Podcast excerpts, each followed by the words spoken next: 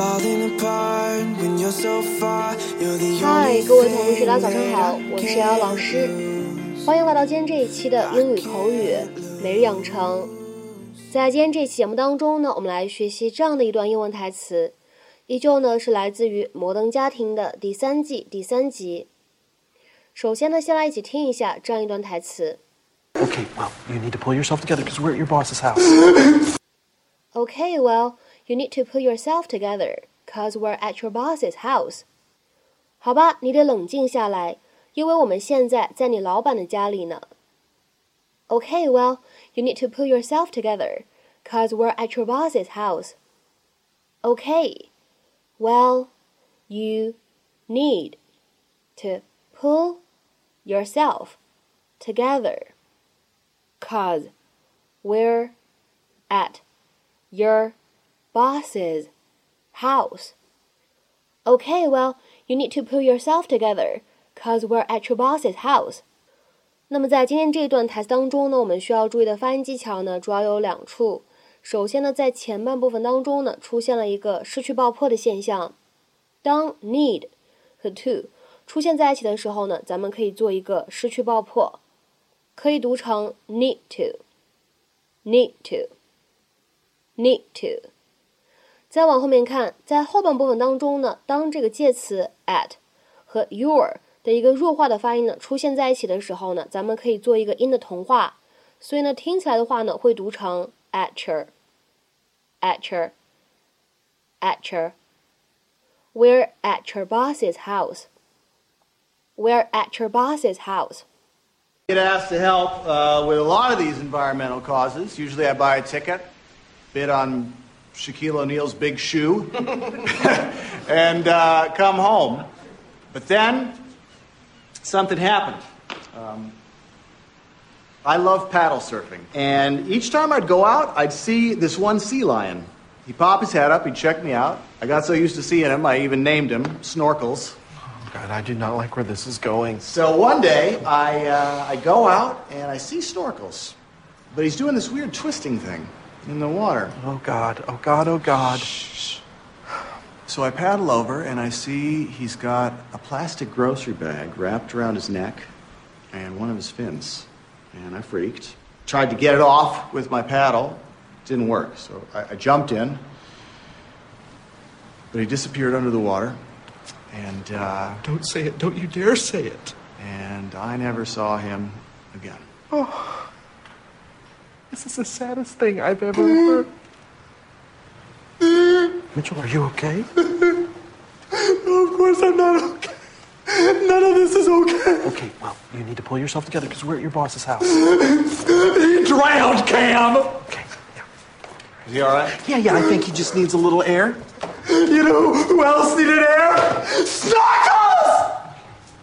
Excuse me. Snorkels! Where are you, Snorkels? Mitchell, get back here! Oh, Snorkels! Mitchell, what is wrong with you? What do you think is wrong with me? I'm starving! Well, if you're starving, then just eat something! I can't eat something! Because then you'll get mad at me, and we're at my boss's house. I'm not gonna get mad at you. I appreciate what you're doing for me. I'm doing it for you. 那么在今天节目当中呢，首先我们先来一起复习一下之前学过的一个动词短语叫做 pull oneself together，用来指什么样的意思呢？让某个人自己冷静下来，让行为和举止恢复正常。To calm oneself down and begin to think or act appropriately，或者呢，你也可以理解成为 to compose oneself，让某个人呢自己冷静下来。让行为和举止恢复正常。那么下面呢，我们来看一些例句。第一个 ，I know you're stressed out, but you need to pull yourself together and get this report done。我知道你压力很大，但是你需要平复一下情绪，把这报告完成。I know you're stressed out, but you need to pull yourself together and get this report done。再比如说，来看第二个例子，I have to pull myself together and try it again。我得冷静冷静，再尝试一次。I have to pull myself together and try it again。再比如说，看第三个例子，Now try to pull yourself together and get through this crisis。 现在请冷静下来，努力度过这一次危机。Now try to put yourself together and get through this crisis。再比如说，我们来看这样一个例子：I hope she puts herself together soon. We need her to be focused. 我希望她能够尽快恢复冷静。 我们还需要她集中注意力呢。I hope she put herself together soon. We need her to be focused. 那么在英文当中呢，有一个短语呢，跟这里的 pull oneself together 是完全相反的，也是一个我们日常当中呢非常常见的动词短语，叫做 fall apart。fall apart 这个短语呢，它的字面的意思是摔碎，摔得支离破碎，literally to break into pieces。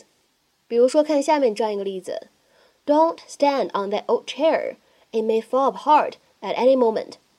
别站在那个旧椅子上面，它随时可能会塌。Don't stand on that old chair; it may fall apart at any moment. 那么在口语当中呢，fall apart 经常会有一个引申意味，指的是情绪崩塌、情绪崩坏、情绪失控，尤其是因为难过而造成的。To become very emotional, especially with sadness or grief. 比如说下面呢，我们来看这样的两个例子。第一个，Poor Jane really fell apart during the funeral service。葬礼进行的时候，可怜的 Jane 情绪严重失控了。Poor Jane really fell apart during the funeral service。再比如说，看最后一个例子 ，I can't watch those sappy movies because I just fall apart every time。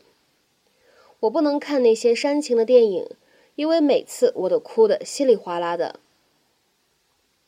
I can't watch those sappy movies because I just fall apart every time. 那么在今天节目的末尾呢，请各位同学尝试翻译下面这样一个句子，并留言在文章的留言区。 他听到那个坏消息的瞬间就情绪失控了。他听到那个坏消息的瞬间就情绪失控了。那么这样一个句子应该如何使用我们刚刚讲到的动词短语造句呢？期待各位同学的踊跃发言。我们今天这一期节目呢，就先讲到这里，拜拜。